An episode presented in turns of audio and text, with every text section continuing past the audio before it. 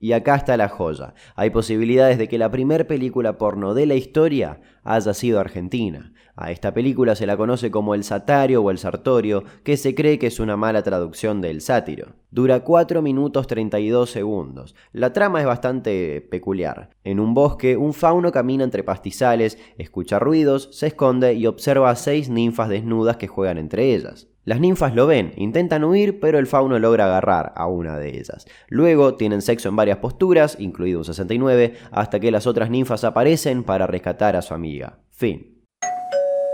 Día 79 de cuarentena, esto es Porno para Ciegos, episodio número 14. Y hoy estoy con un trío virtual, está acompañándonos también Hernán Panesi, periodista, conductor de radio, y se puede decir que es periodista especializado en cine nacional triple X, no sé. Hola, bienvenido. Buenas noches, buenas noches Hernán, ¿cómo va? Me bañé para vos Hernán, primer sábado de cuarentena que me baño y fue para hacer este Zoom para estar con vos.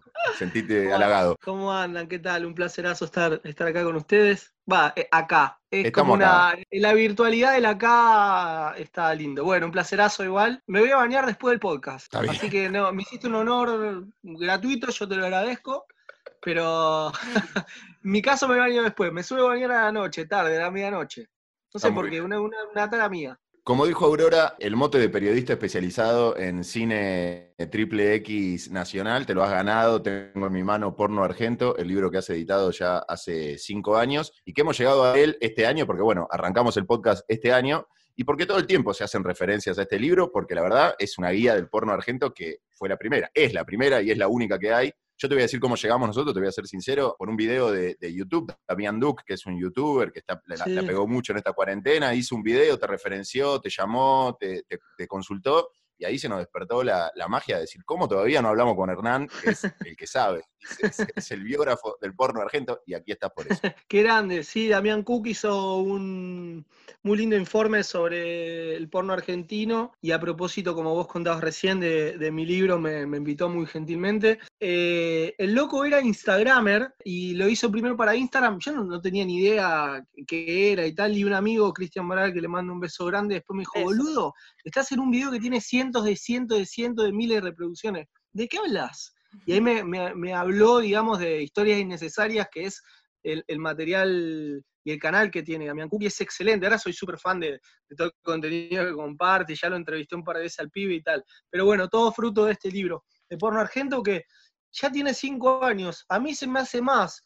Se me hace más porque hago tantos, tantas cosas que se me hace más. Pero bueno, cinco años con, mucho amor, eh, a veces con odio, eh, pero es, un libro que me, abrió, sin duda me abrió miles de mundos. Así que en conclusión estoy súper agradecido. Hernán siempre es el primer invitado a todos mis podcasts, así que otra vez, eres el primer invitado a Porno para Ciegos y te agradezco que siempre tengas eh, la disponibilidad para estar con nosotros.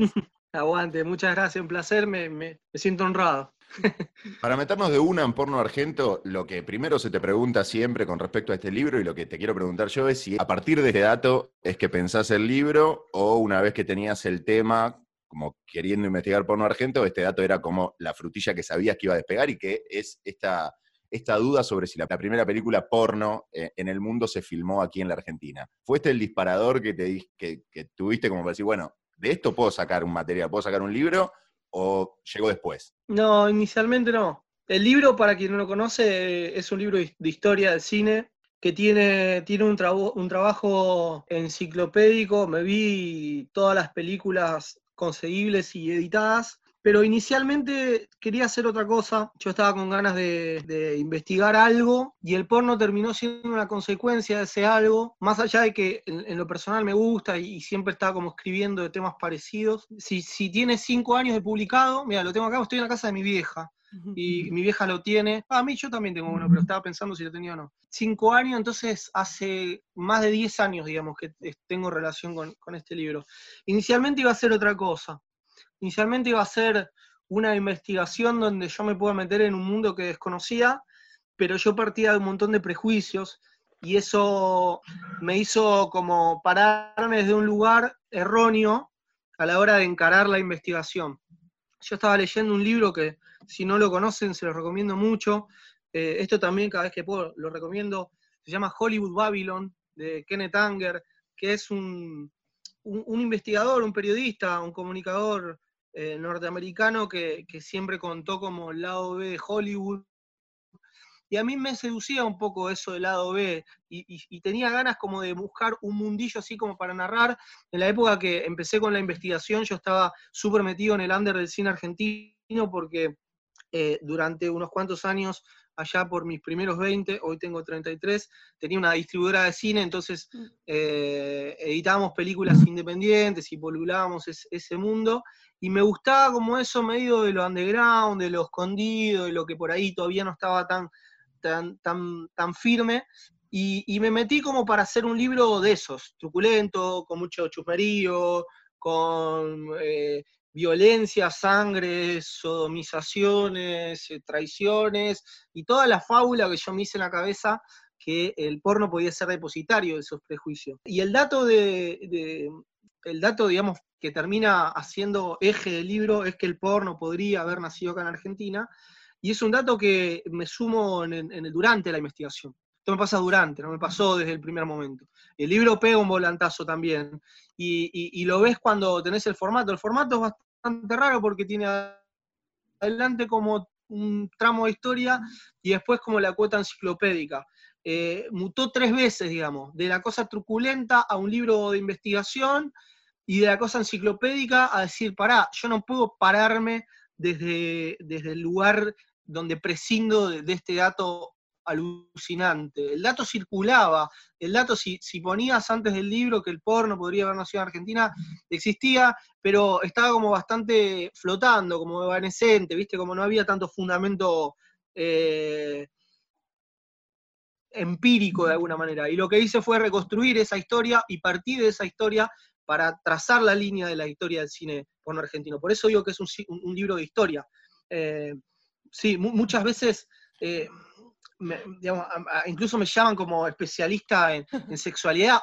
Hoy, sin, ir más lejos, hoy día sábado 6, cuando está grabado este, este podcast, porque no es en vivo, escribí la tapa de, la revista El Planeta Urbano sobre sexo y pandemia, como ya como me, metieron ahí. En realidad yo soy un chabón que investiga cosas, no sé nada de sexo, eh, lo único que sé es investigar cosas y, me terminé deslumbrando muchísimo con la historia del porno argentino y eso es el, devenir del libro. Y ahora, bueno, el dato es que la película El Satario, el sátiro, como fue, fue nombrada, esta película que vos mencionás en el libro, que data de 1907 a 1912, se pudo haber filmado e, en ese tiempo, pudo haber sido en la vera del río Quilmes aquí en Argentina, pudo haber sido en la vera del río en Rosario. Ahora vos, en lo personal, Hernán Panesi, quien escribió el libro, ¿cuál es tu sensación? ¿Se filmó acá? ¿No se filmó? ¿Es así?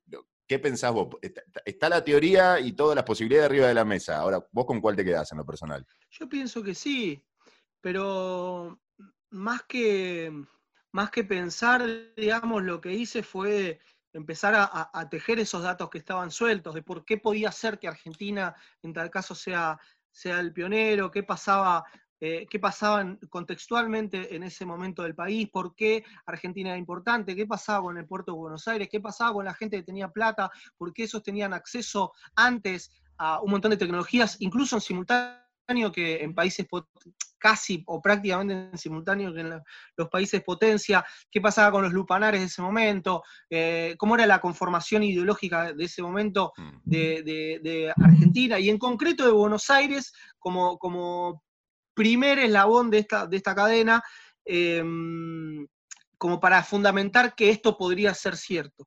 Eh, la, historia está disputada con varios países, está Holanda, está México, está Estados Unidos, pero hay un punto que me parece como que es el que entran a discutir los historiadores, que son los intertítulos. Pero para mí no tiene ningún tipo de importancia. Intertítulo, para el que no sabe lo que es, es entre una escena y otra hay un cartel que dice algo, una acción, o el personaje va a hacer tal cosa, o el personaje le dice al otro personaje tal otra, o el personaje piensa tal otra. Los intertítulos del de el, sátiro, o el satario, o el sartorio, mm. también eh, eh, lo encontré ahí, eh, están en inglés. Pero para mí no es un dato porque en ese momento imaginen un contexto completamente de clandestinidad, ¿no? Como para despistar, incluso todos los actores de esa época usaban seudónimos, con lo cual es muy difícil eh, aseverar una nacionalidad solamente por ese dato, y es el dato que, más discuten los historiadores. Pero hay, hay, libros de historia, y recuerdo uno de Eugene O'Neill, que, es un, tipo, que es un, viajante que vino para ese momento a la, Argentina, que se había encontrado para ese, para ese año con la, con la proyección de esta, de esta película, y después lo puso en una de, sus crónicas. Em, I want to believe, dice X-Files, elijo creer, elijo pensar que sí. Yo en el libro lo pongo como, bueno, estas son las pruebas, eh, todo parece indicar que sí, pero como no había un registro de producción en ese momento, no estaba el INCA, no estaba el Instituto Nacional de Cine y Artes Audiovisuales que escrutaba y registraba toda la actividad cinematográfica. En el libro lo que hago, invito a que lean sobre todo esa parte y que después se queden con, lo que se tengan que quedar, a, a, trazar un mapa posible de esa hipótesis. El libro desde ahí desprende un montón de cosas, pero parte, parte de esa hipótesis. El libro eh, historiza la historia, eh, es un libro de cine, como vos decías, y va contando la historia de cómo se filmó el porno en la Argentina, tiene varios momentos, pero lo interesante es que este primer momento, en donde pudo haber sido filmado acá y, se pudo haber, y se filmó acá mucho, que se vio en Europa, hacerle el, el, linkeo con lo que después termina pasando ahora o hace varios años, ¿no? Se termina filmando acá mucho de lo que se consume eh, en otras tierras. O sea, pasaron mucho, pasó mucho tiempo, pero hay algo de eso de venir a filmar acá, por ahí por la libertad que podían conseguir acá, o por la, mano de obra más barata, o por los materiales, no sé, por, muchas cuestiones, que después se mantiene y ahora se sigue haciendo así también en, muchos lados. Industrialmente acá ahora no tanto, pero hubo un momento que sí. Hubo un momento eh, post-crash eh, del 2001 acá en Argentina, no hay que explicar a nadie el crash del 2001, pero vamos a hacerlo en un tuit, crisis económica, eh, devaluación de, la moneda, de la moneda local, y entramos en un, periodo de hiperinflación, hay, un, cambio en la moneda y pasa de costar un peso un dólar a tres, entonces ese movimiento en la economía no solo rompió la, industria nacional, sino que, como, como contás vos, permitió que capitales extranjeros se aprovechen de esa diferencia para, para producir contenido más barato, eh, y vinieron un montón entre el 2002 y el 2004 más o menos a, filmar producciones eh, con eh, capital humano argentino, porque era más barato, porque era barato estas locaciones, porque no, era, no era complejo conseguirlas, no creo que tengan habilitaciones, pero estoy seguro que no era complejo,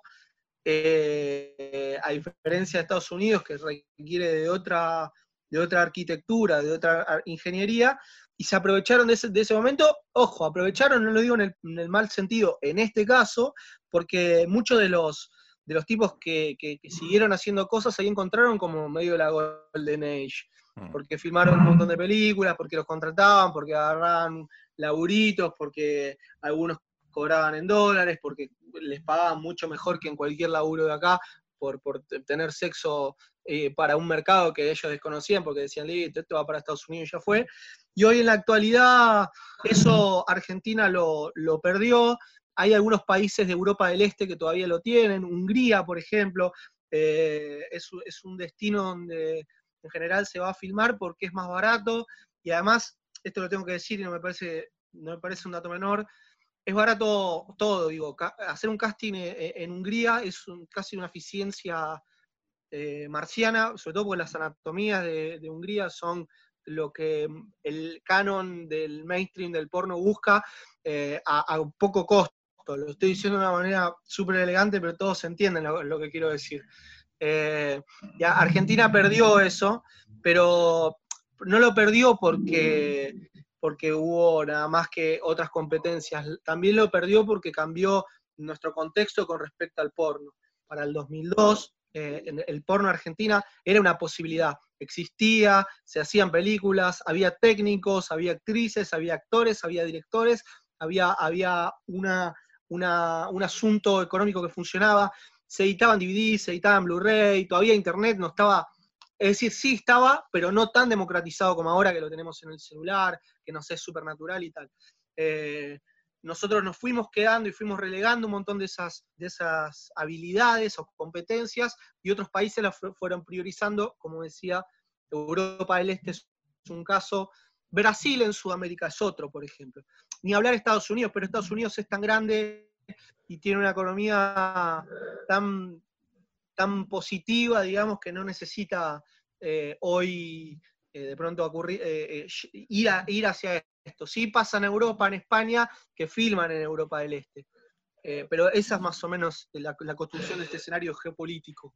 Ahora cambió un poco, ¿no? Como consumimos el sexo, no solamente en las plataformas que lo consumimos, el, sexo, no, perdón, el porno, eh, no solamente en las plataformas que los consumimos, sino que, como dices tú, en Internet es casi todo gratis, muy pocas personas pagan para ver porno, pero no sé si es sostenible la industria del porno de la misma forma que era, no sé, hace 10 años, cuando la gente pagaba más o era menos democratizado el contenido. No sé si ahora... Lo que cambió también es el paradigma, cambió el paradigma porque cuando hablamos de un antes, ni hablar de un antes de un antes, pero hablemos de un antes, así no, no, hacemos lío. Pongamos que antes es los primeros 2000. Para ese momento la manera de consumir era, eh, existían los videoclubs, había ediciones en DVD y en VHS, es decir, se editaba en físico, Internet no tenía tanto la opción del pay-per-view, es decir, vos no podías pagar por ese contenido adicional, eh, aunque en algún momento entra un fleje y se pone bien rígido también para, esos años,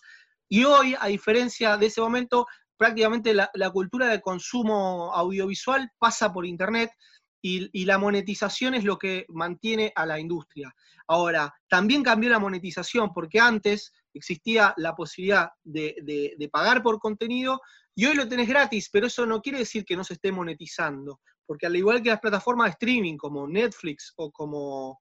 No, Netflix no porque tiene una metodología particular, digo, con, con los que producen contenido, pero Spotify, por ejemplo, o YouTube, que te paga el, la reproducción. ese pequeño algoritmo que hace la matemática de cuántas Claro, cuántas reproducciones tiene, te pagan, eso también es, una forma de, juntar plata. El dilema, el dilema que tiene hoy el porno es que casi todas las, las productoras son de los mismos dueños y eso hace que, como siempre pasa en todas las industrias, todo el poder esté concentrado siempre en las mismas marcas. De hecho, los portales de videoshare, los portales que comparten porno, casi todos son de, la misma compañía, casi todos son de, la compañía de YouPorn. Y eso hace también cierta concentración, lo cual produce que haya un contexto de gente que tendría intenciones de pertenecer, pero se les hace un poco difícil justamente porque no, no cuentan con esa red o el sistema de, métricas no es suficiente. Entonces, ser hoy un cineasta independiente que tiene pretensiones de hacer porno, lo puede hacer, pero le es difícil. Necesitas un público cautivo muy, muy grande eh, y eso se, construye con, con, mucho tiempo, con mucha exposición, con un discurso, con ser consecuente y bla, bla, bla, bla, bla. Pero por eso cambió la manera en que nos relacionamos con el contenido y también cambió la manera que tienen los eh, productores de contenido de cobrar por ese contenido. Y ahora, en esta nueva producción, vos ves, por ejemplo, sobre todo en esta cuarentena que, ha explotado por la crisis también que se ha generado económica, pero hay muchísimas chicas y chicos generando su propio contenido en muchas plataformas y cobrando membresías, cobrando por packs, cobrando, no hay atrás un director, no hay atrás una producción, son ellos mismos porque se democratizó también los elementos como para poder hacerlo. Tienen una cámara tienen una luz, tienen una plataforma donde subirlo. ¿Eso vos como lo considerás industria porno también o dónde lo metés esas producciones, ese contenido? Celebro que esté pasando y celebro también que toda esa gente se esté incorporando a, ese mercado laboral, que es el mercado laboral del sexo, eh, y que de alguna manera pueda monetizar eh, esa intención. Sé de primera mano que no es tan fácil, no es tan soplar y hacer botellas, porque como decía antes, vos necesitas un público cautivo muy, muy fiel y bastante que, que, sostenga esa, esa vida, esa estructura o esa pretensión. No es tan fácil, aunque si hay alguien que tiene intenciones y lo quiere probar, invito a que lo haga y lo haga con, responsabilidad. Si forma parte de la industria, como entramado te diría que sí, pero individualmente no, no, no le hacen mella a la industria real. La industria real es MindGeek, es esta empresa que tiene a, todos los portales, que tiene que tiene YouPorn, pero también tiene a todas las otras verticales que vos decís, che, ¿por qué tiene una estética similar y contenido parecido? Porque es el mismo, lo que hace es cambiar las interfaces, eh, es Renner lo que estoy diciendo, pero es la, única manera de, entenderlo. Eh, la industria es eso, esa es la industria. La industria la tienen esos jugadores, esos players. La tiene el mainstream de Estados Unidos, acá en Sudamérica algunas productoras de Brasil, en Europa, en España muy fuerte, en Alemania también con algunas productoras, en Francia, eh, en Japón también te diría, y como industria, como, como ese entramado, muy pocos más. Y a su vez eso se retroalimentan entre sí. Lo, lo que son, estos son como experiencias que en tal caso son eslabones de esa industria, pero no son los tiburones, digamos, de, la, de esa Y en cuanto, por ejemplo, a las producciones que se hacen ahora, eh, de la industria, digamos, como tal, no tanto de las personas que solas pueden hacer contenido. ¿Se sigue manteniendo la narrativa de la película porno, digamos, con eh, inicio, nudo y desenlace? ¿O yo cuando consumo porno ya no me da la paciencia para ver toda una, película? menos en cuarentena, a ver, no me da la paciencia para ver eh, toda una película. Es más, cuando ya hablan mucho, adelanto a la parte que me interesa. Yo igual entiendo que en, los portales web muchas veces agarran películas, cortan y ponen los bifes directamente, ¿no? Pero me pregunto si, en mi caso no, yo no, no consumiría la narrativa entera de la película, tal vez si es algo como para subir la temperatura, pero no la consumiría no sé si está consumiendo mucho y tampoco sé si se sigue produciendo de la misma manera que antes. Eh, la observación es buena porque ahí también hubo un cambio. También cambió la manera en que nosotros tenemos de, relacionarnos con, los productos culturales. Básicamente lo que vos decís es el agotamiento de la paciencia fruto de la generación Zapping y fruto de la generación Internet también. O sea, no aguantamos porque incluso no aguantamos un tema de cuatro minutos, nos parece una eternidad. Escuchamos un reggaetón de cuatro minutos y decís quiero otro ya, quiero que arranque otro escuchás un disco entero y, decís, uy, quiero, quiero ya poner otra cosa. Eh, eso condicionó también la manera en que se produce este, este género cinematográfico. Lo que pasó es que con Internet los portales identificaron que era más rentable eh, consumir un contenido que sea más concreto, por decirlo de alguna manera, y también más específico a la demanda de ese usuario, por ejemplo, no sé, un subgénero que a ustedes les guste, ir sobre ese subgénero, empezar a construir, faltándole la narrativa, pero dejando algunos elementos que hagan que eso sea eso que vos estás buscando. Entonces, el modelo de consumo de introducción, nudo, desenlace, que eso de los griegos viene, viene hace, miles de años, prácticamente desapareció o mermó o se convirtió en otra cosa, porque hoy hay películas eh, que son triple X que mantienen eso, sobre todo desde la grande industria, pero son muy, muy pocas. Casi todas son para empujar un cliché. ¿no? o sea, eh, la película de introducción Nudo Enlace, todavía Bootman las produce, pero también funcionan como escenas sueltas, sin ningún tipo de problema. En algún momento, sobre todo en los 80, y, para los que tenemos entre, pongámosle, 28 y, 40 años que alguna vez consumimos biocable, seguramente vamos a acordar sobre todo el cine erótico, que mantiene y mantuvo durante esa época, que fue su época de esplendor, por delante, antes que lo sexual, lo narrativo. Entonces, tu cachondeo pasaba por meterte en esa historia donde el tipo estaba viajando y conocía a no sé quién, pero no cogían en ese momento, sino que por ahí conocía a otra persona y había una problemática que tenían que resolver juntos para después coger.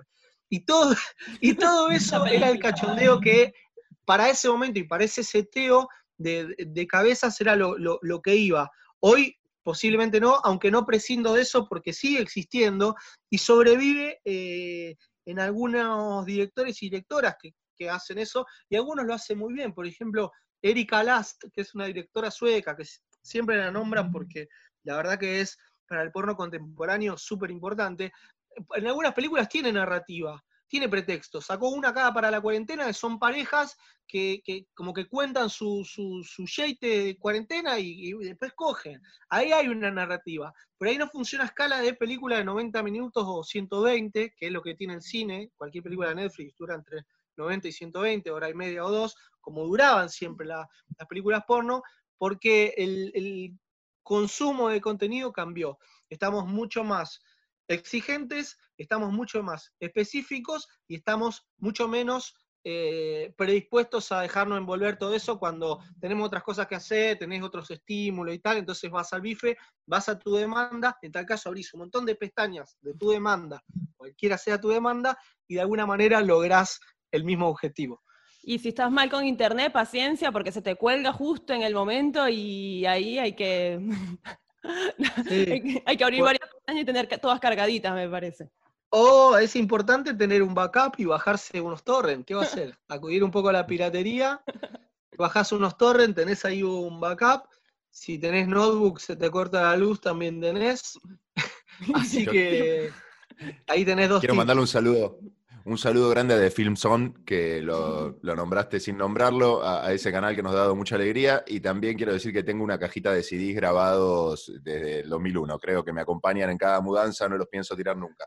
Más allá de Erika Last, que es como la gran referente de, este nueva, de esta nueva manera de hacer cine, el llamado cine feminista, ¿no? con, otra mirada, otra, otro también diseño en las páginas, porque si vos ves las páginas que, de su productora o de las, los satélites que tiene, colores cremita, ¿no? No, tan invasivo, no tanto GIF, con, todo el tiempo tirándote data por todos lados.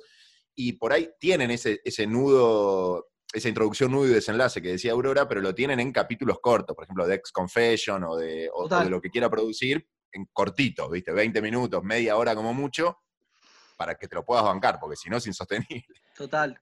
Em, hemos recomendado acá Erika, Erika Last, porque yo me hacía un planteamiento acerca de, los videos pornos que estaba consumiendo, que es que generalmente el video se acababa cuando el, hombre eyaculaba, ¿viste? Y me quedaba la duda si la chica acabó o no, y había como esa concepción falocéntrica de que el polo se termina cuando el hombre eyacula. Y en Erika Last he visto videos en el que si la chica no, el chico terminó y la chica no ha terminado, pues hay otro tipo de estimulación para que ella logre llegar al clímax. Entonces me copan más. La realidad es que ahora estoy consumiendo solamente eh, videos de Erika Last en esta cuarentena. Gracias. Eh, si entiendes español, bueno, te mandamos un besito. Te entiende porque vive en Barcelona. Ah, eh, sobre Phil Son, y ahora voy a Erika Last, que merece, merece su, capítulo aparte. Film Son fue importante porque también destrabó la noción del erotismo a dos generaciones, como, y además con, a veces con buen cine, porque ahí se pasaba eh, las películas de Click de Milo Manara, se pasaba la serie Manuel, se pasaba la serie eh, Justin también se pasaba. Eh, y alguna, después, bueno, había, había demencias más locas, había algunos thrillers. También yo creo que parte de la formación como espectadores, digamos, es consumir todo para terminar de depurar qué es lo que más te gusta. Eh, en un momento, y acá voy, a tratar de hilar hasta llegar a, Erika Last, la industria mainstream del, porno curtía solo una mirada, con lo cual era más difícil escindir o, ponerte a discriminar qué era lo que te gustaba y qué no. A favor de Finson había una cuota de, cine por delante y eso es algo que yo realmente valoro mucho en mi formación cinematográfica y en lo que a mí, digamos, me, me ceba como encuadre de mundo y, con lo que después terminó como de alguna manera condicionándome. Erika Lass viene a proponer como una respuesta a esa mirada eh, que, que tenía el porno mainstream no el erotismo, no el finzón, sino el porno, el porno mainstream que tuvo 80 y 90, antes también. Te diría que los 70 eran más versátiles todavía, eh, porque había como propuestas artísticas más arriesgadas, eh, incluso unas películas más clásicas como eh, Garganta Profunda, que la piba llegaba al punto más alto con, su garganta, y Linda Lovelace, la piba, ¿no? Bueno, eh, y Erika Last viene con. Erika Last y un momento en la historia también, porque no hay Erika Last sin eh, mujeres reclamando un montón de, lugar postergado en la sociedad y sin cambio de paradigmas donde dejemos de cuestionarnos unas cosas para empezar a cuestionarnos otras o prescindir de unas miradas para empezar a, avanzar sobre otras. Erika Last es como la, la punta de lanza de esa idea porque es la mina que es consecuente, lo que hace está buenísimo, las películas están buenas, los cortes están buenísimos. Eh, la mina logró como convertirse en mainstream con un discurso que inicialmente era como medio contracultura. Pero está buenísimo porque viene a disputar al otro mainstream. Así que, por un lado, aguante de Finson y por otro también aguante, aguante el laburo de Erika. Y habla español, decía, porque vive en Barcelona hace mucho tiempo y, y, y filma bastante ahí en Barcelona también. Y está bueno, bueno, reitero lo que dijiste, que hizo la peli esa en cuarentena, de que es la forma de, rebuscarse con el contenido, ¿no? Y de que todas las parejas, es de parejas, creo que están conviviendo en cuarentena. Eh, muchos son actores porno y que con los recursos que tienen, capaz le mandan una cámara o les mandan luces, qué sé yo, se graban ellos en su cotidianidad y que está bueno y también va a dar un giro a lo que está pasando ahora y, a cómo se consume el sexo y cómo se da el sexo ahora en, pandemia, ¿no? Ya veremos en cualquier momento, no sé si ya hay eh, de acto sexual con barbijo subido a la red. Sí, eh, echa la, la, ley, echa la trampa. Y también hay como un ticket al infierno con eso, porque si cualquiera de ustedes busca hoy en Pornhub, pongámosle, un ex videos que es un poco más kinky, eh, coronavirus, o cuarentena, o, cualquiera de las palabras primo hermana de, la pandemia mundial, hay un montón de, contenido. Algunos son falseados, es decir, videos resubidos y retagueados, como eh, y, ticket al infierno, pero eh, me hacen el test de coronavirus por la boca con un pene. No sé, eh, miles de retagueados y así. Y a, su vez también está apareciendo la cosa más prolija, más, más, ascética, con Erika Lass, con, todos los protocolos de, laburo y el, y el porno ético y demás. Y después también hay mucha cosa amateur por, la misma necesidad de, mostrarse y por la misma necesidad también de monetizar, ¿por qué no? De, parejas o gente que está teniendo sexo ahora mismo, lo está subiendo y compartiendo en internet. Como... Y después el punto más extremo, hay una cosa media Resident Evil, medio porno Survivor, que es gente con, los trajes, estos, los, los biotrajes, estos, medio de radiación, teniendo sexo, y hay porno también como la mejor, leía por ahí también en un portal norteamericano, como la mejor manera de tener sexo ahora es siendo BDSM encuerado. Tipo, eh, ah. no, hay, no hay nada Dale, coronavirus, tocame ahora si podés. Todo, claro, tocame ahora, con la, con la, boca cerrada, todo, todo encuerado, teniendo sexo así. Eh, realmente no sé cómo se practica, pero me pareció interesante como la lectura. A mí, eh, de los videos de, este, de, este, nuevo mainstream que le viene a competir al otro mainstream, lo que más me gusta es ver la conexión entre los actores. Me parece que hay un laburo ahí de dirección que al mismo actor o la misma actriz que por ahí lo tenés trabajando en otra compañía de otra manera eh, y ya lo conoces, por ahí lo agarra una de estas directoras, o lo agarra Erika Last o algunas que vayan por el mismo camino y ves una conexión con la actriz que sentís que los dos la están pasando bien, que se miran, que se besan, que, se chupan, que se tocan, que por ahí en lo otro es más mecánico, es más rudo y, falta esa conexión, ¿no? Eh, como eso emocional. Yo te escuché en una nota cuando, hace mucho tiempo, cuando estuve viendo antes que vengas, pero la hiciste hace mucho tiempo, que decías que tuviste la posibilidad de presenciar algunas grabaciones acá de porno argento cuando estabas haciendo el libro, y que hay como una especie de de figura que calienta a los actores previo a, que filmen, ¿no? Fluffler, creo que se llama o algo así. Primero te quiero preguntar cómo es presenciar, ¿no? Cómo es estar ahí, qué, qué, cosas te llamaron la atención, qué cosas te la bajaron mal, el olor, ponele, o, los aromas que hay por ahí. Y por otro lado, ¿cómo crees que trabajan en, la dirección de un video como para que se logre eso? Que el mismo chabón, que qué sé yo, Nacho Vidal, ponele, lo ves, eh, lo veías en, otra productora, siendo el, chabón más rudo, considerado el más rudo de América, y va a filmar para alguna de estas directoras, o ha filmado, y es todo un tiernito, el chabón mira los ojos, besa, da besitos, ¿entendés? Como que cambia la conexión. Sí, eh, cuando empezó la charla yo hablaba de, mis propios prejuicios o de donde yo partía. Básicamente el primero que, tuve que, desestimar es que nada es tan así ni nada es tan asá, y que además ahí están laburando personas. Por eso el mismo tipo, Nacho Vidal, que ahora mismo está en un problema grave porque tuvo un rito de desintoxicación chupando sapos bufo y se le murió un, amigo, así que está, anda en una. Eh, creo que fue imputado o anda en eso. Em, Perdón, se abrió una página para recomendarle a parejas cómo vivir. Nacho Vidal ahora está re en una. Antes, antes del sapo ya estaba en una también. También, sin duda. Pero la versatilidad tiene que ver con que el chabón, qué sé yo, no lo conozco, pero es una persona, o sea, y además es un profesional de, lo, de eso que, hace o hacía. Entonces esa versatilidad yo la veo positiva. Incluso en, el mainstream, eh, el, más heteronormativo, digamos, tiene algunas excepciones. De, personas que realmente la, pasan bien, hacen pasar bien y, y, esperan y demandan pasarla bien el caso para mí, el caso más ejemplar por escándalo es el de Veladona, que es una actriz eh, que ahora está retirada, que está filmando, eh, pero, pero eh, por entrevistas y, no, tuve el placer de entrevistarla, pero, pero sí escuché varias entrevistas y realmente cuando, la ves, ves una conexión que es completamente genuina. También hay, hay, digo, para no demonizar del todo ni decir, bueno, uno es completamente bueno y el otro es completamente malo. El porno mainstream también se está ayornando, buscando ciertos códigos de, digamos, de ética para convivir con el otro, porque básicamente es un cambio de paradigma de los tiempos. Así que no me extraña que los directores por ahí más gonzo, más hardcore, estén un poco menos guanaco y, tengan esa contemplación de, decir, bueno, que, la escena tenga un verosímil no solo porque el chabón guasquea. Que hace una representación de lo, sexual, de lo sexual más allá de lo Godzilla y más allá de la, anatomía absurda que puede tener el culo de Alexis Texas o la pija de Nacho Vidal, ¿no? Sí. ¿Y en los sets de grabación, qué onda? Ah, perdón, perdón, perdón, que eso me habías preguntado.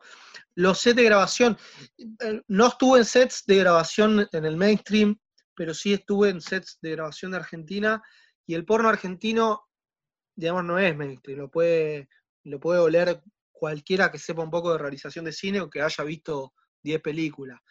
Pero no tiene que ver por la ineficiencia por ahí de los directores, sino por una cuestión de costo. Filmar cualquier cosa es caro. Cuando el ojo humano se, acostumbra a que las cosas se ven de alguna determinada manera, todo parece choto. todo parece malo y, todo no te cierra porque ya hay un canon estético que, que, que tenés. Y en Argentina, como digo, la cosa siempre fue como más austera y filmar, como es caro, tuvo esa eficiencia eh, económica. Entonces, bueno, ves, cómo se resuelven algunas, cosas, las eyaculaciones o, los planos, algunas rusticidades, porque por ahí el cámara no es el mismo cámara que Martin Scorsese. Pero es un chabón que consiguieron para esa jornada y por ahí esas dos escenas que filmó o que grabó, hace lo que puede. Y los actores en general tienen otros 10.000 trabajos y hacen eso más por, por raye que por plata, salvo algunas excepciones que también vienen, venían sobreviviendo con eso, pero estar en un rodaje tampoco es como te lo pintan. A mí no me pareció, de todos los rodajes en los que participé y de todos los lugares así como sexuales que estuve, eh, al ser cine, solo compras la magia cuando lo ves terminado. Hmm. Hay un plus que te suma al montaje, hay un plus que por ahí te suma una musiquita ahí que te pone como un clima, que sea más dinámico. No es muy dinámico, eh, se hace un poco como mecánico, eh, y después estar, es comprensible como desdoblarte y decir, bueno, pero este chabón tiene que estar pendiente, el chabón o esta mina, de, que sea verosímil el garche que tiene y a su vez tiene que darle el plano justo, le tiene que pegar la luz donde le tiene que pegar, es como bastante, bastante peculiar. Y después, cosas que no me gustaron, bueno, sí, lo del olor, pero es el olor a cuerpo, el cuerpo ajeno cuando es así, digo, una cosa es estar en una orgía, digo, no sé, o una cosa es estar eh, viendo cómo cogen durante dos horas dos tipos que no conocés. Eh, y después. Pero para. A mí Sí, e no, no, la, la, cierro con esta. Me gustó mucho, me gustó mucho estar ahí, porque siento que también como, como comunicador tengo una verdad que es más fácil de transferir, porque yo puedo imaginarme como un rodaje, pero al haber estado en un rodaje es como esas, esas experiencias que decís, y si no la viviste es muy difícil transferirla. O sea, vos podemos hablar, no, no inhabilita esto de que para hablar de cine hay que estar en un rodaje, pero estar en un rodaje te da una perspectiva mucho más amplia y pasa también cuando vas a un rodaje, una película convencional y una película por ahí bajo el presupuesto que decís, ah, bueno, entonces voy a tener que condicionar mi paladar a, esto, más allá de que después te guste o no, te atrape o no, o todo lo demás, pero partiendo de eso, si vos eh, competís o, ponés mano a mano a, no sé, una película de farsa producciones contra, eh, no sé, Harry Potter o la última de Marvel, la última de los Vengadores, es una mierda para la de farsa. Pero la de farsa en su contexto está buenísima, ¿entendés? Y la de por ahí, la de los Vengadores también está buenísima. Pero ponerlas en, ahí como palmo a palmo, pasa lo mismo con, con, el porno y sobre todo con el porno. Y yo siempre me hago una pregunta, va, no siempre, pero a ver, en las películas, cuando son grandes producciones y son actores, ensayan. Entonces me pregunto si, nada, en una película triple X se ensaya la escena, eh, no sé, o sea, como que, o eso no sé si tienes la, la, data, pero me causa la duda de saber si se ensaya para decir, mira, este plano eh, lo vamos a hacer así, vamos a ensayar este plano a ver si queda bien, garchan haciendo ese plano, y no, la realidad es que no, vamos a, hacerlo de esta forma, como se hacen las películas normales, digamos, que no tienen... El porno es cine, o sea, y hay, hay un desarrollo de herramientas técnicas, habilidades y capacidades puestos en eso. Entonces, sobre todo el mainstream, no hay tanta improvisación, por eso el acto no es tan como...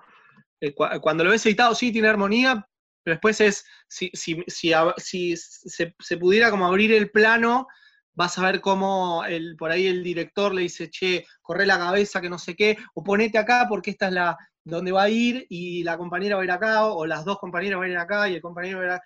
Hay una planificación, lógico, pero es comprensible porque de eso se trata. Es una industria, hay gente seria laburando y cuando ves las producciones amateur, ves eso también, que muchas veces, muchas veces es lo que más gusta, justamente la, improvisación, el acto como que no esté guionado, que sea como espontáneo. recién el compañero me preguntaba por las fluffers. Las fluffers, esto también viene del mainstream de Estados Unidos, que hay, eh, digamos, actrices B que, ponen un poco en clima la situación para la actriz A. Y muchas veces, esto lo podemos ver en, cualquier documental del palo, eh, del palo, eh, no sé, en el, Creo que en el de Rocco hay escenas con Fluffer. No, en el de Rocco hay como una previa. Eh, está en Netflix, ¿eh? no, no, es Pero hay como previas donde eh, le largan ahí, ahí a la, como a, la carne, se largan un poco entre ellos, como a decirse sus giladas y a, cachondearse, a darse unos besos, a, manosearse un poco. Claro, después cuando van a tirar tomas ya están, son una bola incandescente. las fluffers eh, eh, en general sirven para, llegar a ese estadio, sobre todo el estadio masculino, donde tiene que demostrar que tiene el pene erguido. Tal vez en el caso de las mujeres es un poco más fácil en el cine falsearlo, ¿no? Eh, hay maneras de lubricar, hay, hay, expresiones que, las actrices pueden hacer y demás, pero si las escenas son, digamos, escenas heterosexuales, o incluso escenas homosexuales, pero escenas donde hay dos hombres o un hombre a mujer o un hombre y la cantidad de personas que, sea, ahí tiene que haber algo que, esté parado. Después, sí está la, hay morbos de peneflaxios y todo eso, pero bueno, es una, es, una consecuencia después de, la cantidad de personas que somos en el mundo, que hay un montón y hay para todo. Es un gran, es, el gran tema, ¿no? Eh, que esté parada más allá de, todo lo que se discute en la sexualidad del hombre, de, la, de, lo, de lo, que tiene que hacer el hombre en, la vida normal, como para ese momento, para que no tenga la responsabilidad, no sentir que tiene la responsabilidad natural, pero ahí sí lo necesita. O sea, vas a filmar, tenés dos horas de estudio, tiene que estar parada, y, es una responsabilidad grande, porque yo te veía en un video por ahí eh, que, que, hiciste hace algunos años reaccionando a algunas escenas con, con actrices argentinas, le mostraba sus escenas, y ella decía, yo prefiero, yo prefiero siempre escenas con mujeres porque no hay ningún problema. Sé que no va a haber ningún problema, no le va a fallar nada, me voy a ir a comer rápido a casa, ya está. Con el hombre siempre algo pasa. Sí, y en ese video que vos decís, ella me contaba de, por ahí lo dificultoso que son los rodajes y todo lo, lo, eh, digamos, lo, que tenés que poner para que eso funcione. Como vos decís, sí hay una dificultad que es, que es la más evidente, que es la anatómica. No la podés eh, falsear. Podés falsear una eyaculación, pero si necesitas un pene erecto es más, es más complejo eh, falsearlo. Y lo que ella decía es, sí, me voy más rápido a casa, me, me tomaba como saco, saco el embutido y ya, ya laburé, ya hice el chorizo, digamos. Eh, después, les recomiendo una nota que busquen, perdón que, que me autobombo, pero justo ahora la van a publicar en, otra revista, alguna vez fui a, un casting eh, que quedaba, que era medio raro, pero era un evento como de rock que adentro tenía un casting, era una, como una de las atracciones. Y muchos pibes que por ahí en cualquier grupo de amigos podrían ser como el más, el más vanidoso, el más verga de caballo, el más todo, eh, incluso cinco minutos antes del casting eran todo eso, a la hora después de demostrar eh, toda esa, esa valentía y ese coraje se lo tuvieron que meter en el orto. Eh, y vi llorar, millonar a la gente más ruda del conurbano moralense que se puedan imaginar. Por eso hay una cosa de, valentía de exponerse y también de, no tener drama con eso. Eh, a mí me, me acercó mucho. Yo terminé muy amigo de mucha gente del mundo del porno, caso Lorena Mexi. Fui al casamiento, yo estuve en el casamiento de, Lorena Mexi. Tengo una foto alucinante donde está Víctor Meilan, que es el director de cine más prolífico del cine porno argentino, con el cura dándole la bendición a Lorena Mexi y a su marido, que después se separó igual. Pero esto es también fruto de este libro de porno argento que, me dio muchas aventuras, o sea, me permitió viajar, me permitió que me haga nota gente eh, insólita, me, permitió estar en, la primera transmisión eh, en vivo, en radio, de un casting porno, por ejemplo. Eh, me permitió conocer un montón de gente, me permitió vencer mis propios prejuicios e intentar que otros los venzan también. Así que, a modo de, conclusión con respecto al amor que le tengo al libro, o al odio que a veces le tengo, es un montón. Para que justo fuera del aire, justo antes que te conectaras, yo le preguntaba a Efra, ¿cómo será un casting porno? Porque no, a ver, no me lo imagino. Y sé que hay una categorías en, las páginas pornos de falsos casting, qué sé yo, pero siempre es el casting a la chica, ¿no? Nunca me había imaginado cómo es el, casting al chico. Si se tiene que, que, calentar antes, tiene que hacer todo un trabajo que nosotros no tomamos en cuenta, porque no es que eh, va cualquiera a hacer una película porno. Te hacen un casting como, es una industria como bien lo marcaste y tienes que ser un actor y tienes que hacer tu casting y tienes que demostrar ciertas habilidades físicas, es así. Entonces, me, había quedado la, me había quedado la duda y nada, bueno, sí, cualquiera puede tener pánico escénico. Total, total. Le recomiendo la nota, se llama Porno Rock, salió en la tapa del suplemento no del diario Página 12. Eh, donde cuento eso, cuento como esa historia, donde además fui jurado de ese casting, pero no tuve que elegir nada porque quedó el único que tenía, la tenía parada. o sea, mi rol como jurado fue pésimo. Pero, pero, ya, ya, ya va. Eh, ¿Cómo es? ¿Alguien va al casting? Eh, o sea, un chico va al casting. ¿Ya tiene que estar parado o tiene que hacer que se le paren el casting? En este caso había dos flaffers que de una manera bastante rústica, como trataban de, colaborar, lo más rústico que se puede, bueno, más, más abajo. Y era muy difícil, era muy difícil, entonces, como decía, todos los, todos los machitos, los, los, caballos, todo lo animal que era antes, ahí... y, eh, termino en un momento la nota, digo que, que ganó el que la traía parada desde su casa. Porque, traía el Viagra en el bolsillo. O no sé, no me importa. En ese momento el chabón este, se bajó los lienzos, la tenía parada, este chabón la trajo parada de su casa. bueno, este chabón tiene que quedar. Y, al final la película que se iba a filmar con esos actores no, no pasó, que era la, continuación de las tortugas mutantes pinjas. Es una ah. peli que tiene un nombre como graciosillo, pero la peli más importante del cine porno argentino, que es del 89.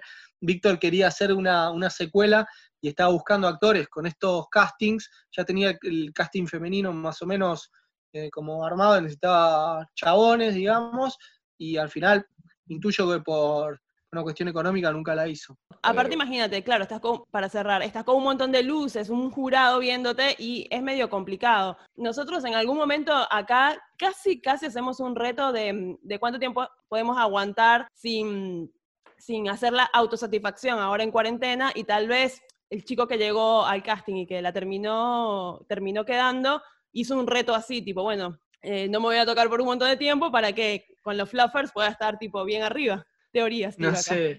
Después tiene que, tiene que durar la escena también. Es todo un, todo un temita que hay que, ¿no? Porque si te aguantas mucho, después la escena no dura los minutos que tiene que aguantar. Pero Hernán, eh, volviendo al libro, eh, bueno, en el libro Hernán hace una historización, como decimos, de, la historia del cine porno. Él marca un hito en el 89 con esa película porque se abre esta etapa de Víctor Mailand, que es el director más conocido de porno argentino, que hizo estas versiones eh, satíricas de, muchas películas, como Las Tortugas Pinja, Los Simpson, Los Pinja Piedras y muchas más, y ahí se abrió como una, nueva etapa. Antes habías tocado en los 70 las picarescas, eh, fuiste recorriendo todos los caminos. Si ahora, desde que editaste el libro 2015, estamos en 2020, te llama la editorial y dice, Hernán, te llama Cuarto Menguante y te dice, saquemos una actualización de, de porno argento.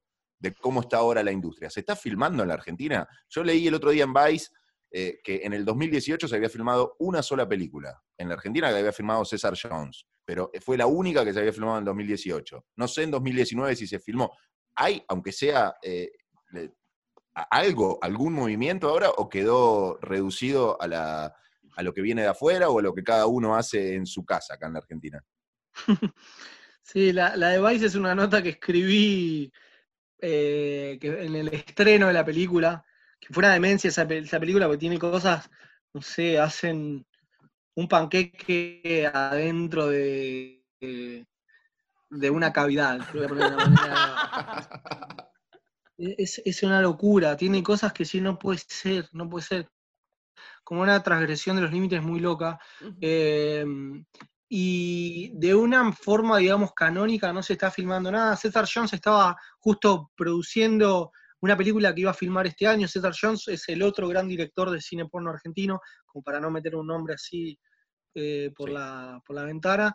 Es un tipo que también es muy importante, es de La Plata, y tiene un discurso por ahí un poco más intelectual que César Meylan, César Meylan, eh, Víctor Meylan, que es como el popular, el, el tipo, el Tinelli, digamos, por ponerlo de alguna manera para que se entienda. Eh, y él estaba por filmar una este año.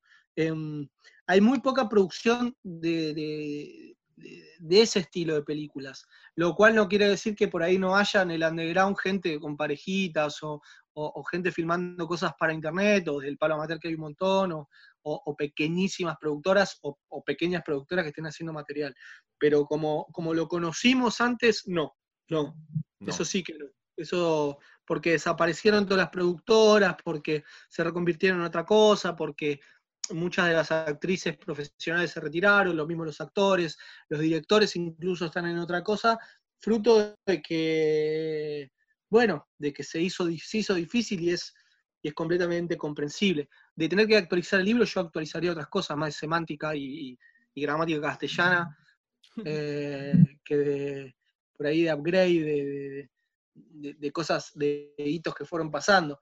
Y sí haría un, apartado nuevo de, contar de esto de los cambios de paradigma de consumo y, cómo nos acercamos a ese contenido, lo consumimos de otra manera, que en ese momento eh, estaba todavía un híbrido, estaban conviviendo las dos cosas lo físico y lo digital. Bueno, hablando de nuevos contenidos, nosotros estamos haciendo investigaciones acerca del audio porno, ¿no? Porque, bueno, trabajamos con audio, es, donde más nos, movemos, y vimos, escuchamos, perdón, muchos audiorelatos y la forma como ha ido evolucionando lo que es el audio porno. No sé si lo has consumido, si te gusta, si, si has investigado sobre eso, este, pero hay poco, hay poco, pocos relatos en español que hemos conseguido nosotros, por ejemplo, y que, nos puedan sumar o que digamos, bueno, me puedo calentar con los ojos cerrados escuchando este audio. El otro día, eh, Francesca Niecki, que es una divulgadora sexual, que es periodista diplomada,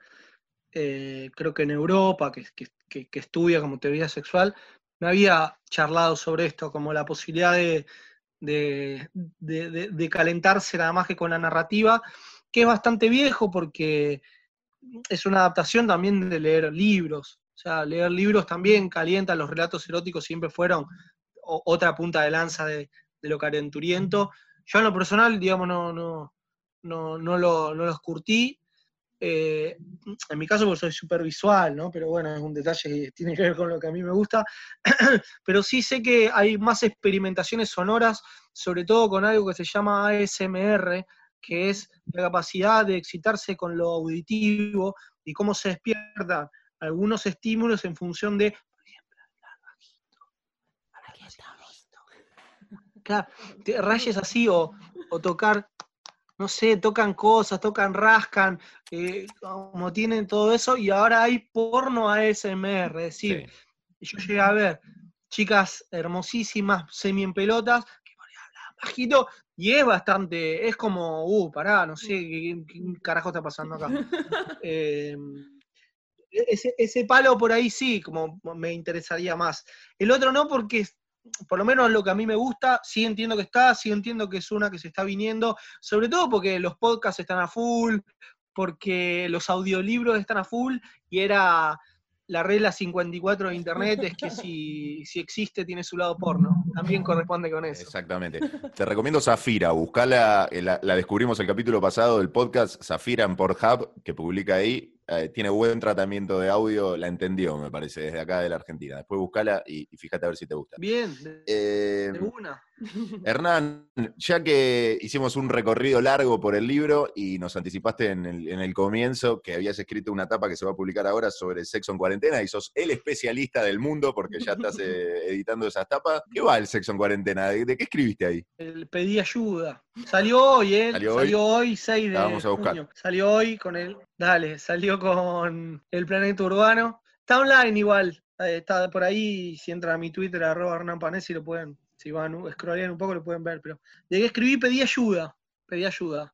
Pedí ayuda a Celeste González, que tiene la escuelita de sexo. Sí. que es coach sexual sí. Y, y- y todos esos asuntos, y a Francesca, que, que es periodista también dedicada a esos temas. No, y me dieron algunas recomendaciones para, de supervivencia, sobre todo porque es una cuestión de Estado. Viste que hubo como varios ministros de salud que dijeron, che, bueno, ahora que vas a masturbarse, a lo sumo hay que conseguirse, hay que machear con algún amigo para la cuarentena y hacer sexo virtual eh, y tener lo- los protocolos de- de sanitario como cubiertos de ese lado. Después, reflexionar un poco de la vida post pandemia. Y, y esto no es joda, pero mi sensación es que eh, la, la soltería y la sexualidad ahora va a ser otro, otro tema más. Si ya no lo era, ahora va a ser, va a ser más todavía. No solo por decir me gusta tal o cual. Dijo, la, la vida post pandemia va a ser bastante, intuyo, bastante diferente a, a- a como era antes, se va a perder un poco de espontaneidad. Pero eso es un poco hacer futurología, entonces me quedo, me quedo hasta ahí. Después las especialistas me decían, me recomendaron algunas cosas y eso fue lo que escribí, como eh, bueno, audio, estos audiolibros así medio eróticos, o, o los chiches que son remotos, hay unos chiches que son remotos que le puedes dar a tu compañero o compañera y tenés un comando y, y de, forma re- y de forma remota yo puedo eh, til- tildar un- una acción y, y el aparato eh, recibe esa acción y, y- y estimula tal o cual lugar, eh, como distintas innovaciones tecnológicas que hacen lo- el problema coyuntural un poco más amigable. Sobre eso escribí. Perdón, me muero si hay alguien que estoy sexteando con alguien y tiene un control remoto de un juguete que yo tengo y entonces lo activa cuando estoy cocinando, por ejemplo, una cosa así. Bueno, eso después a gusto y piacere, pero se supone que sí, se supone que, que- que es una, una manera de, de- de encontrarle la vuelta, ¿no? De encontrarle la vuelta a esto. Y después, bueno, también contaba de, de incluso de esta de la, que le decía hace un ratito, de las búsquedas. Hay hasta hace una semana había creo que 3.600 búsquedas de, vos ponías coronavirus en Xvideos y aparecían 3.600 videos. ¿Todos son contenido original? No, hay mucho chanta que retaguean y eso hace que el tag, el tag es la etiqueta, digo, para, para no dar por sentado nada, la etiqueta que te lleva ese video. Es decir, coronavirus rubia, coronavirus rubio, coronavirus rubio y rubia, eh, coronavirus 2020, Sí. coronavirus Argentina, todos esos tags hacen que vos llegues al embudo de ese video. Muchos hicieron eso, eh, retagueando un montón de videos y otros, como les decía, están transgrediendo normas. Y hay otros países que por ahí tienen la, la, la cuarentena más flexible. Recordemos, acá en Argentina, por lo menos hasta el 6 de junio, hay una cuarentena que es obligatoria, pero en Estados Unidos y en otros países son como bastante más, lamentablemente más laxos. Así están, ¿no? También Sí. tenemos casos. Exactamente. Sí, esta semana fue todo el quilombo en Inglaterra porque hice- bajaron la línea como, bueno, che, no, no, se puede salir, sociabilizar afuera, pero adentro de casa no, con desconocidos no, y se armó ahí un tole-tole en Inglaterra que nosotros ya lo habíamos tenido un mes atrás. Y esto de las búsquedas nos habíamos dado cuenta también, nosotros en algún momento lo, lo habíamos visto porque, sí, retaguean todos los videos viejos, re- los retitularon y los retaguearon como para tener la, la llegada. Hernán, un panorama completísimo de cómo está la industria del porno argento. Un placer, la verdad, no, no te conocía personalmente, sigo sin conocerte porque te conozco vía cámara, pero has sido muy amable y nos has dedicado un rato, un rato largo para contarnos sobre cómo anda el porno argento. Se llama Porno para Ciegos, nuestro podcast. Necesitábamos al tipo que, sabe del tema de la cuestión. Che, bueno, un placerazo, muchas gracias. Eh, para los que quieran mi libro, se consigue por ahí en, librerías. Hoy es un momento complejo, pero si buscan Cuarto Menguante en Facebook, seguramente están haciendo envíos. Y que me sigan en Twitter, arroba Hernán. No solo hablo de porno, lo de porno es una de mis verticales también, uno de mis skills, pero hablo de, otro montón de cosas. Pero bueno, de porno hablo bastante y, tuve la chance de hablar con mucha gente valiosa del porno. Así que si quieren alguna data o cualquier cosa, arroba Hernán Panesi y a ustedes muchas gracias. La última, la última. En, la, en esto que decís del prejuicio que tenías del porno antes de hacer el libro, esa pregunta te picaba en la cabeza, che, voy a hacer un libro sobre porno, me van a tener tildado toda la vida como el, ¿no? Como, eh, como el tipo del porno, me van a tomar así, no, después voy, no voy a poder escribir otras cosas. ¿Te lo planteaste alguna vez? Yo no. Yo no porque soy bastante jetón, y, tengo el ego bastante resuelto. Pero, pero sí, a veces eh, sé que hay, hay algún prejuicio con, mi laburo. Pero es curioso porque en realidad no es prejuicio conmigo, sino es un prejuicio que tiene la gente con el porno. Mm. Porque que yo haya escrito sobre porno no me condiciona a, nada, ni me habilita a nada, porque mañana saco el libro de La Soda o de cualquier cosa, de las sábanas o de la, cortina, no sé. Eh, pero bueno, entiendo que es un prejuicio que tiene, que, tiene cierta parte de la sociedad con el porno y a veces lo ha tenido conmigo, pero a mí me chupa un reverendo huevo y, todo lo que me dio fue ganancia. Y además estoy en este podcast. Te bancamos, te bancamos a pleno, sobre todo porque nos llamamos porno para siempre. Nos pasa igual, así que bueno, Hernán, muchísimas gracias em, por, por compartir este sábado con nosotros. Esto es Porno para Ciegos, arroba Hernán Panesi también en Instagram. También en Instagram. Arroba Efra Ross por allá, arroba Aurorita Luna, arroba PPC Podcast, si nos quieren dejar los comentarios. Muchísimas gracias y feliz cuarentena para todos.